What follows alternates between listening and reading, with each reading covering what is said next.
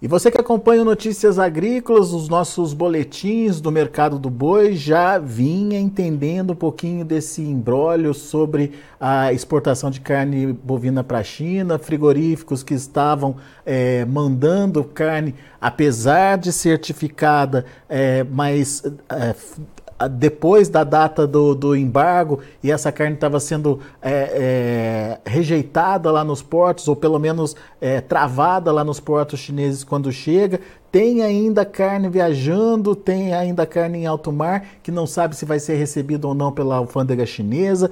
Enfim, aparentemente essa situação teria terminado com o anúncio de que a China estava liberando no dia de hoje é, a importação dos estoques do Brasil. No entanto, a gente precisa entender o que significa essa liberação.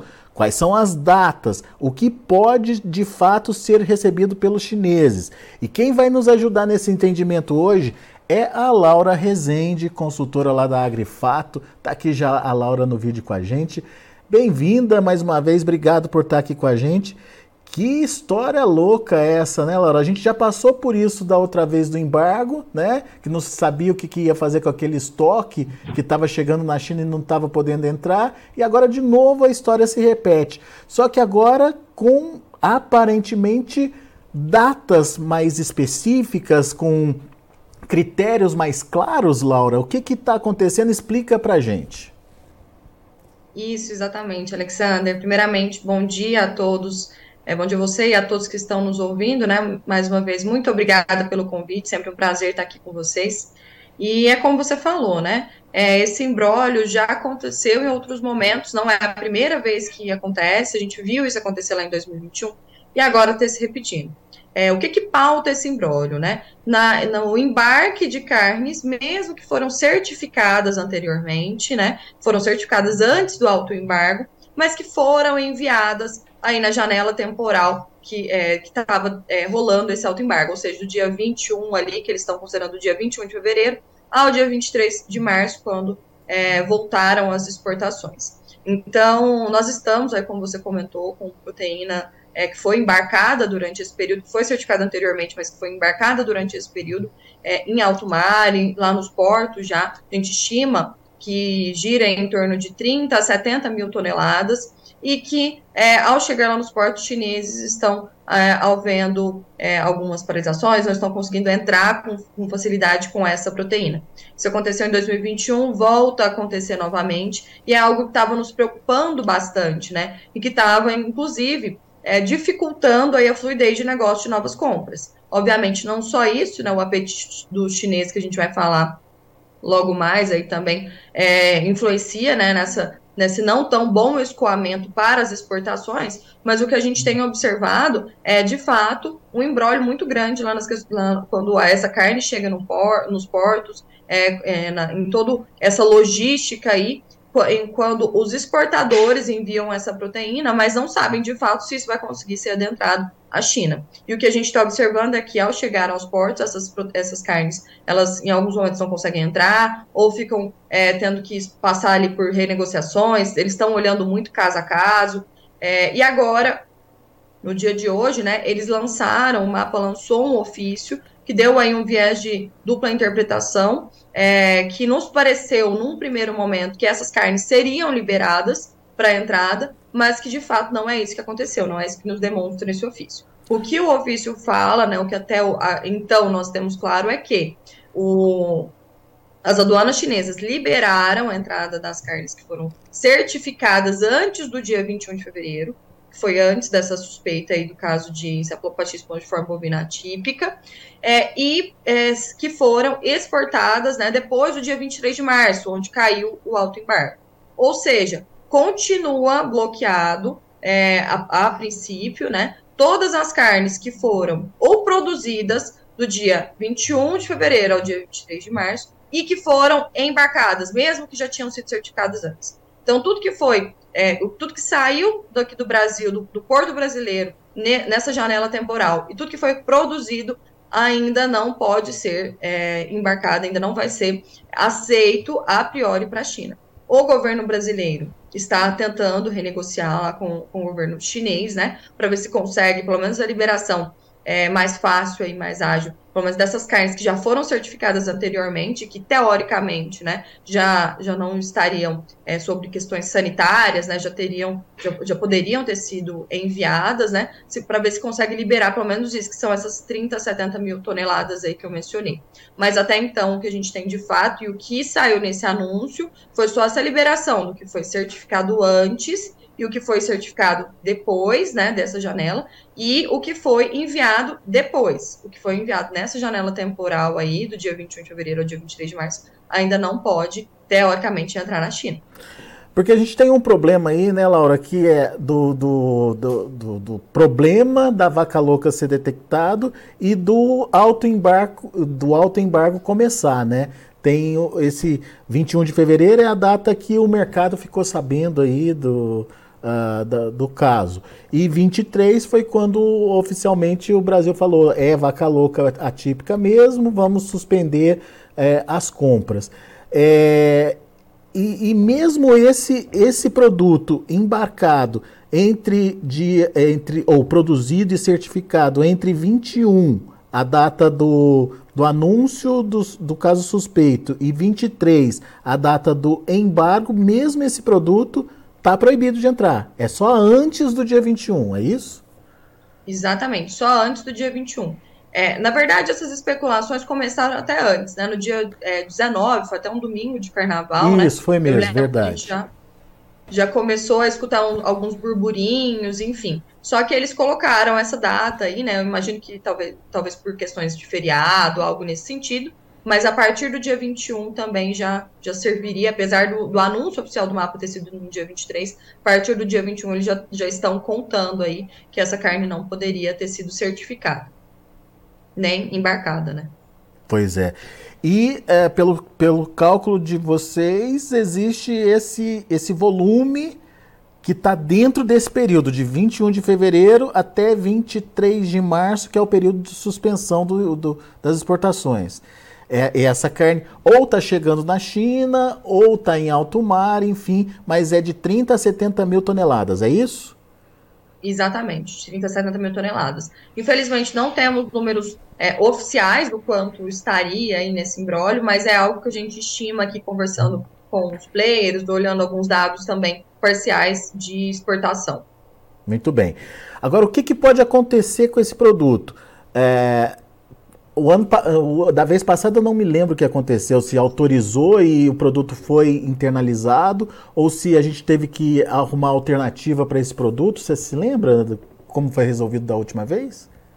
É, foram identificadas car é, carga a carga, né? Eles, mas a maioria ainda conseguiu ser liberado. Foi uma negociação, é uma negociação muito com exportadores e importadores também, e em relação ao governo, né? Mas a gente viu algumas cargas entrando, inclusive na situação passada em 2021 nós trouxemos também é, um, um, um, dos grandes aí importadores chineses para falar com a gente. Ele participou aqui de um podcast com a gente. E ele até falou, olha, entrou aqui, acabei de receber a informação de que entrou uma carga. Então, é, conseguiram entrar, né, o, esse produto, mas provavelmente as cargas que eventualmente não conseguirem entrar e após essa negociação entre os dois players, né, entre os importadores e exportadores, e em relação ao governo também, é, muito possivelmente vai ser direcionada para alguns países. É difícil que essa carne retorne para o Brasil por é. questões logísticas, né? O trânsito aí é longo, então é, rentabilidade mesmo financeira, isso não, não viabiliza, não se justifica. Então, provavelmente a questão deve ser resolvida por lá mesmo,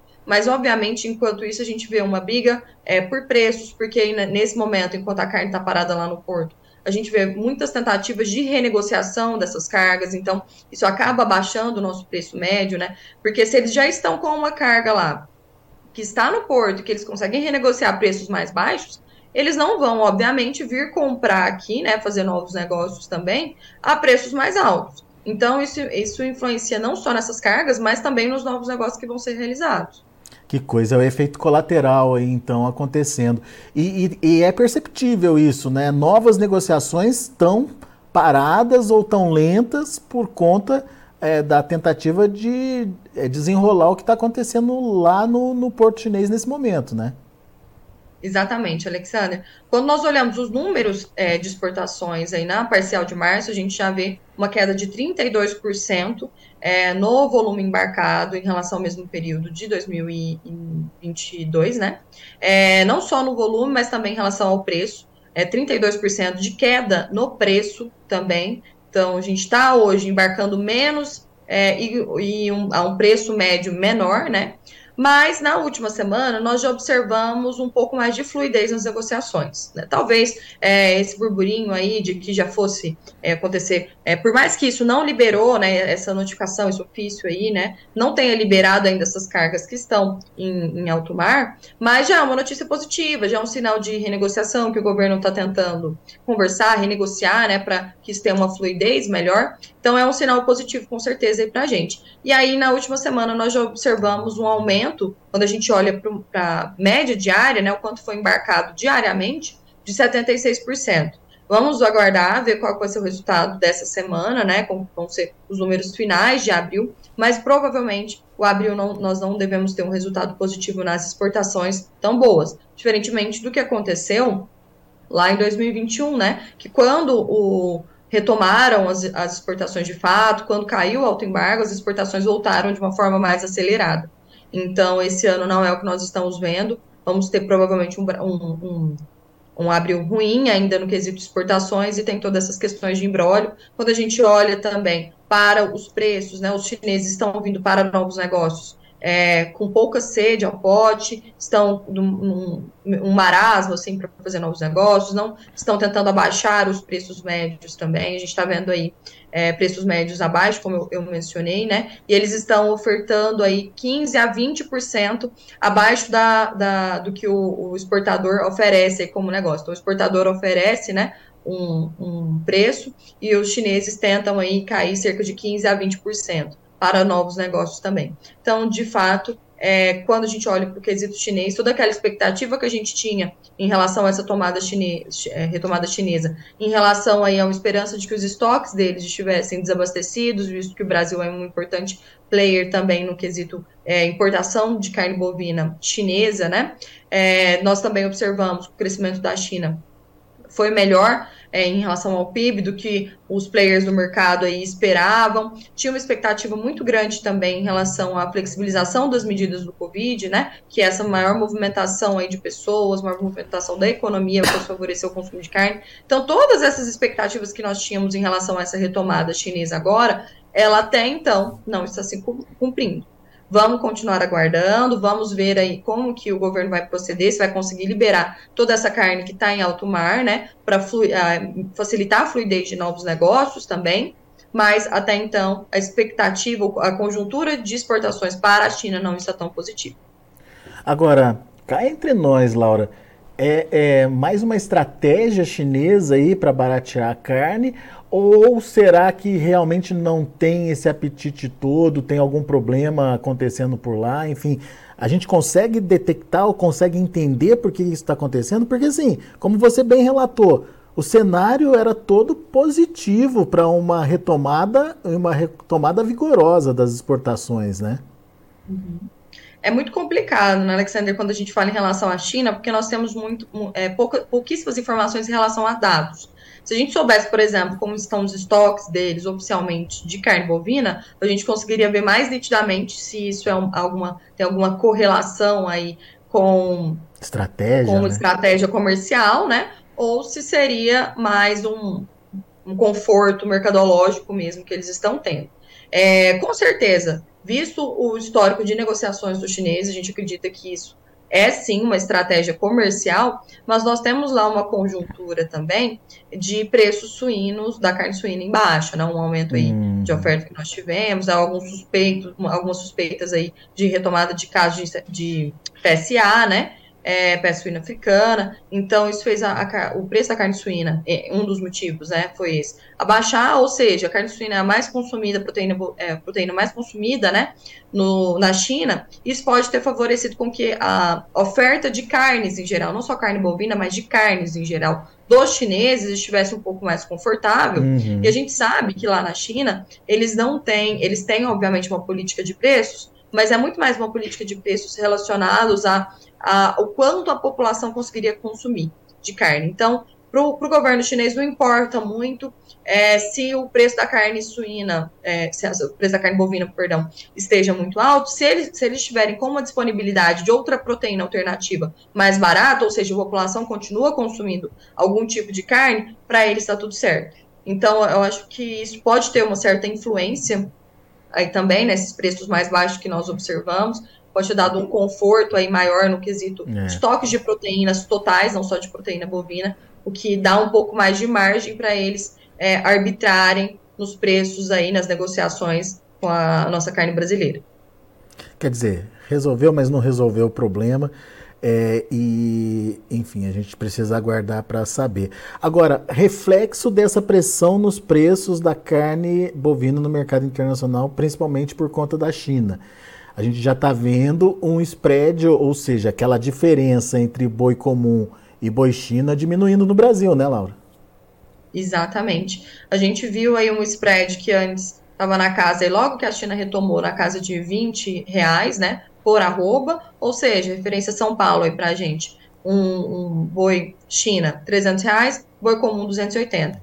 Hoje os preços já cederam bastante, nós observamos uma queda de mais de 8% desde a retomada chinesa, ou seja, praticamente um mês aí, nós observamos uma queda de média de 8%, segundo o nosso indicador aqui, desse boi China saindo de 300, hoje na casa de 280, 275 até, nós estamos vendo algumas ofertas a 275 para o boi China em São Paulo, e isso, essa queda que nós estamos observando, ela é muito correlacionada aí, né, à, à China, né, o efeito China de fato. Hoje o boi comum, esse spread que girava em torno de 20 reais, hoje já está na casa de 10 reais. Então a gente vê uma pressão, porque com os chineses pagando menos pela nossa carne, com menor apetite de compra, automaticamente os frigoríficos têm menos, menos margem para repassar isso para o pecuarista, né? É tradicional, se o mercado consumidor, digamos assim, né, é, esteja pagando mais, automaticamente os frigoríficos vão ter mais margem para repassar para o pecuarista. Não é a situação que nós estamos observando agora, então nós estamos observando a redução desse spread. Em algumas é, circunstâncias aí, a gente vê até é, um spread quase nulo, né? É, quando a gente olha para um boi comum e coloca as bonificações de um boi comum, aí falando em acabamento de carcaça, é, em alguns momentos precocidade, tem aquela questão de fidelização do cliente também, que alguns frigoríficos pagam, né, para os pecuaristas, a gente já vê é, esses outros bônus equiparando ao, ao bônus China, ou seja, a gente observa que caiu tanto que está quase ali no, nos mesmos patamares de preço em algumas regiões, o boi China e o boi comum. Isso se deve muito a esse menor apetite chinês, né? É, outro reflexo que a gente tem falado bastante aí, que influenciou, que, que é esse reflexo da saída da China, né? Que tem influenciado nos preços aí, nessa queda de preço que nós estamos observando, é o bolsão que foi criado. A gente veio falando de, de, desse bolsão desde quando a China estava fora, né? E isso se consolidou para a gente aqui em números nós observamos em março aí uma queda do volume de abate diários aí, chegando ao menor volume de abate diário de setembro de 2021. Então, realmente, é uma média diária de bovinos abatidos no Brasil baixa, né, de setembro de 2021, lembrando que era a situação a qual também a China estava fora do mercado, né, e só que naquela situação a gente estava em fase de alta de ciclo pecuário, ou seja, menor disponibilidade de animais para abate naturalmente. Agora a gente está em fase de baixo, mesmo assim nós observamos essa diminuição da média diária de abates por, aquele movimento que os pecuaristas fizeram em reter esses animais. Só que agora esses animais estão chegando para a linha de abate. A gente criou, inclusive, um alerta numa entrevista aqui que nós falamos para demos para vocês em relação a isso, né? Para o pecuarista ter atenção, porque isso criaria um bolsão que poderia auxiliar aí na pressão dos, é, pressionando os preços e fazendo com que essa safra viesse até mais precocemente e é o que de fato tem acontecido. É. E quando a gente olha nesse excedente de oferta, escalas alongadas aí, a gente observa que esse alongamento de, esca de escalas e essa oferta excedente, ela não é ainda daquele animal de pasto, ela não é ainda efeito da safra do boi, ela é muito mais efeito desse bolsão que foi, que foi criado aí de animais. Porque a gente vê ainda chuvas é, num volume satisfatório, em grande parte do Brasil, principalmente Brasil Central, onde a gente concentra a maioria da produção é, bovina, né? Então, os pecuaristas ainda conseguem, em relação à pastagem, segurar por mais um tempo seus animais. Ou seja, esses animais que estão chegando ainda não são da safra, e é por isso que hoje a Bolsa precifica ainda uma queda substancial, né, é, em relação ao mercado físico atual. Hoje a gente vê na bolsa, por exemplo, mercado para maio a 272, 273 reais, preços abaixo do que a gente está sendo negociado aí, né? É, e é justamente computando que essa safra do boi que ainda vai chegar vai trazer uma pressão ainda maior para os preços da arroba bovina. É. Tem esse bolsão, tem o aumento de, de participação de fêmeas nas escalas de abate e tem esse animal de final de, de safra aí para chegar também. Ou seja, um cenário é, de aumento de oferta, consequentemente de pressão nos preços. Agora, como é que tá, como é que estão as negociações no atacado, Laura? Bom, o atacado está até se mantendo de certa forma estável, Alexander. Quando a gente olha para os preços da carcaça casada, a gente vê uma sazonalidade mensal, que é comum, né? Início de mês, preços melhores, né? Girando aí a carcaça casada na média de 18,60, é 18,65. Final de mês, a gente viu os mesmos preços mês passado e esse, e esse mês está tá se repetindo aí na casa de 18,30, porque final de mês a população está um pouco mais descapitalizada, consome um pouco menos de carne bovina, com menos, menor demanda, né? A gente tem os preços cedendo aí. Mas até então estão se mantendo, né? Tem essa curva mensal, mas eles estão se mantendo nesses patamares. E um ponto aqui é, positivo, digamos assim, que seria uma, uma possível luz no fim do túnel para nós, seria esse spread que a gente fala entre a carcaça casada e o boi e arroba bovina, que demonstra de uma forma grosseira, assim, para a gente, o que seria uma margem bruta da, das indústrias. É óbvio que a conta né, da indústria frigorífica é muito mais complexa, mas demonstraria aí para a gente quando o cenário está um pouco mais positivo para a indústria ou mais negativo. E a gente tem visto, principalmente nos dois últimos três anos, é, dois, dois últimos anos, dois últimos dos três últimos anos, né, que esse spread ele tem passado por grande, um grande tempo assim no, no viés negativo, ou seja, margens ruins para a indústria, porque a arroba estava mais valorizada e o mercado interno enfraquecido, pagando pouco aí ainda nessa carcaça casada. O que a gente tem visto agora, que já tem duas semanas aí, que esse spread ele foi para o campo positivo, ou seja, as margens da indústria brasileira um pouco melhores. E a gente tem observado também que, principalmente nos dois últimos anos aí, esse spread ele tem simbolizado muito para a gente que seria um fundo de preços. Hora que esse spread vai para o campo positivo, a gente observa que os preços começam a, a interromper esse viés baixista e começam a alavancar novas altas. Em outubro do ano passado, nós observamos isso, o viés foi, o, o, esse spread foi para o campo positivo, e somente em novembro, né, nós já observamos uma alta de 5% no boi. Então, ficar atento a esse, essa relação entre esse spread, porque o mercado interno é o que menor remunera hoje para a gente, né, falando principalmente para o pecuarista, e, e ele simboliza muito para a gente que seria, poderia ser um fundo de preços. Obviamente, a mão da oferta é muito pesada, então, dependendo de, de como for essa oferta de animais aí nessa safra, no grosso da safra mesmo, é, esses preços podem chegar a um fundo um pouco maior, mas é um bom balizador. Então, margens da indústria para o mercado interno um pouco melhores pode sinalizar aí uma luz no fim do túnel para a gente. Ou seja, a indústria repassar isso para a arroba no final das contas. Agora, ô, ô, ô Laura, uh, vamos, vamos entender outra coisa. É, se esse mercado no atacado ele está equilibrado, como você disse, né? é, no mês passado e esse mês estão muito parecidos em termos de comportamento, início de mês e final de mês, dentro de um, de um mesmo comportamento. É porque tem uma demanda é, absorvendo é, é essa oferta que está entrando no mercado. É, como é que a gente analisa essa demanda? Tem a ver com melhora de realmente de consumo lá na ponta final? Tem a ver com preços mais baixos no varejo? Como é que a gente explica esse equilíbrio entre oferta e demanda, já que a gente está falando da, da, de um aumento de oferta de animais, né?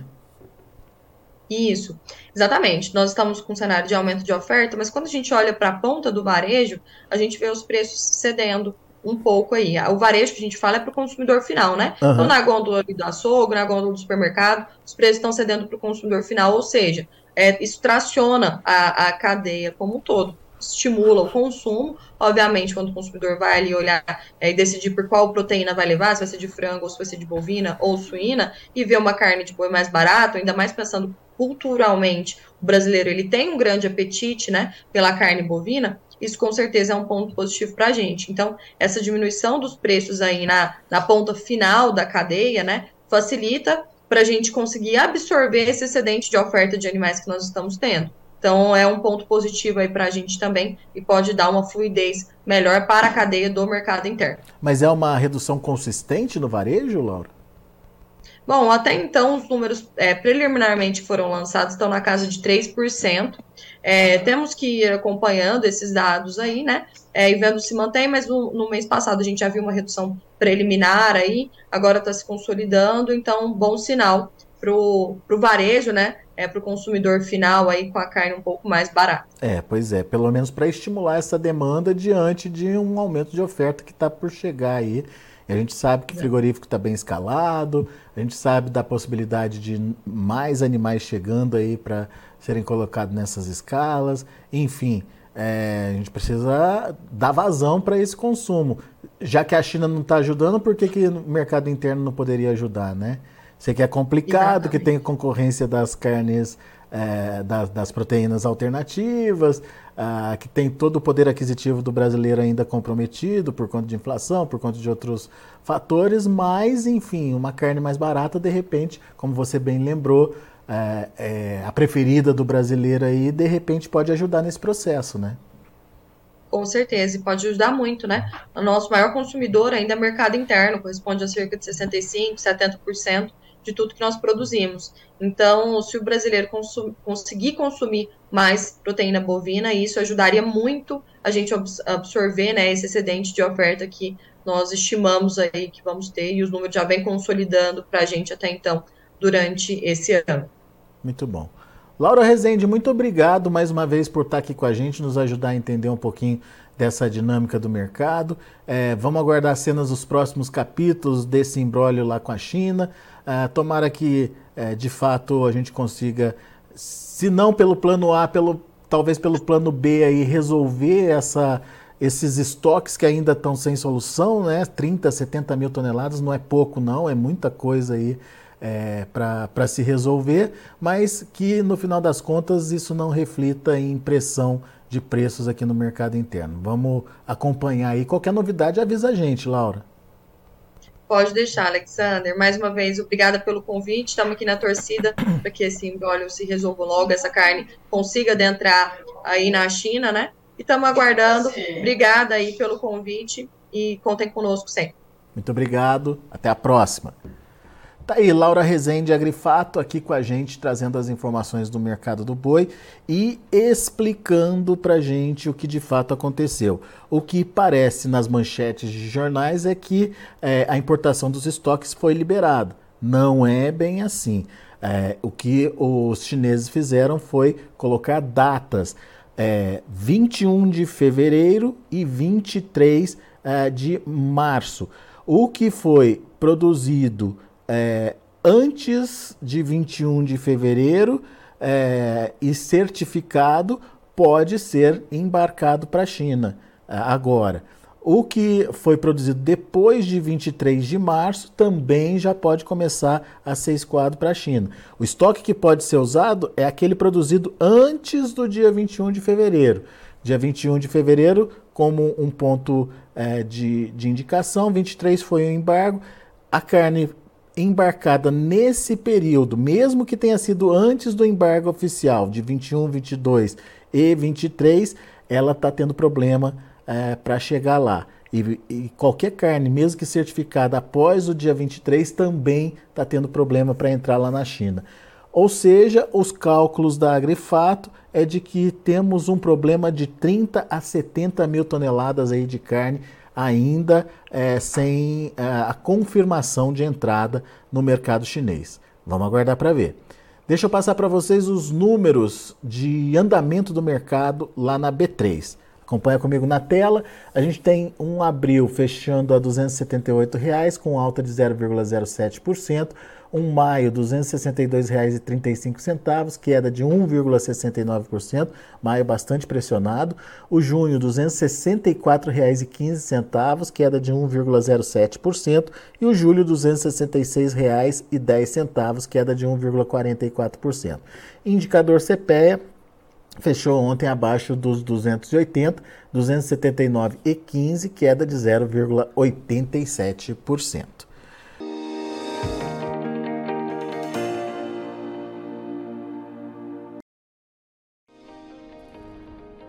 Inscreva em nossas mídias sociais no Facebook Notícias Agrícolas, no Instagram arroba Notícias Agrícolas e no nosso Twitter arroba Notiagre. E para não perder nenhum vídeo, não se esqueça de nos acompanhar no YouTube e na Twitch Notícias Agrícolas Oficial.